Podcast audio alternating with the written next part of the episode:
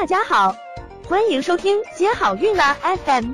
如果你正在准备孕育宝宝，却不知道怎么科学备孕，或者正和试管婴儿打交道，都可以来听听我们的好运大咖说。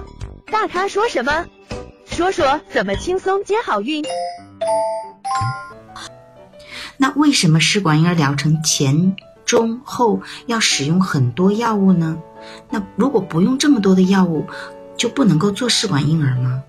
因为试管婴儿是一个超促排卵的过程，它的目的就是要在一个促排卵的周期中获得适当数目和质量的卵泡，所以为了提高卵子的质量和一定的数量，就需要在前期做一个恰当的准备，中期有合理的选择药物和剂量，后期选择合适的时机取卵，以及之后的一个保胎的治疗。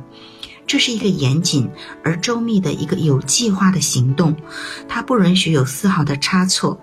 每一次成功的妊娠是无数完美的结合体。想了解更多备孕和试管的内容，可以在微信公众号搜索“接好运”，关注我们，接好运，让怀孕更容易。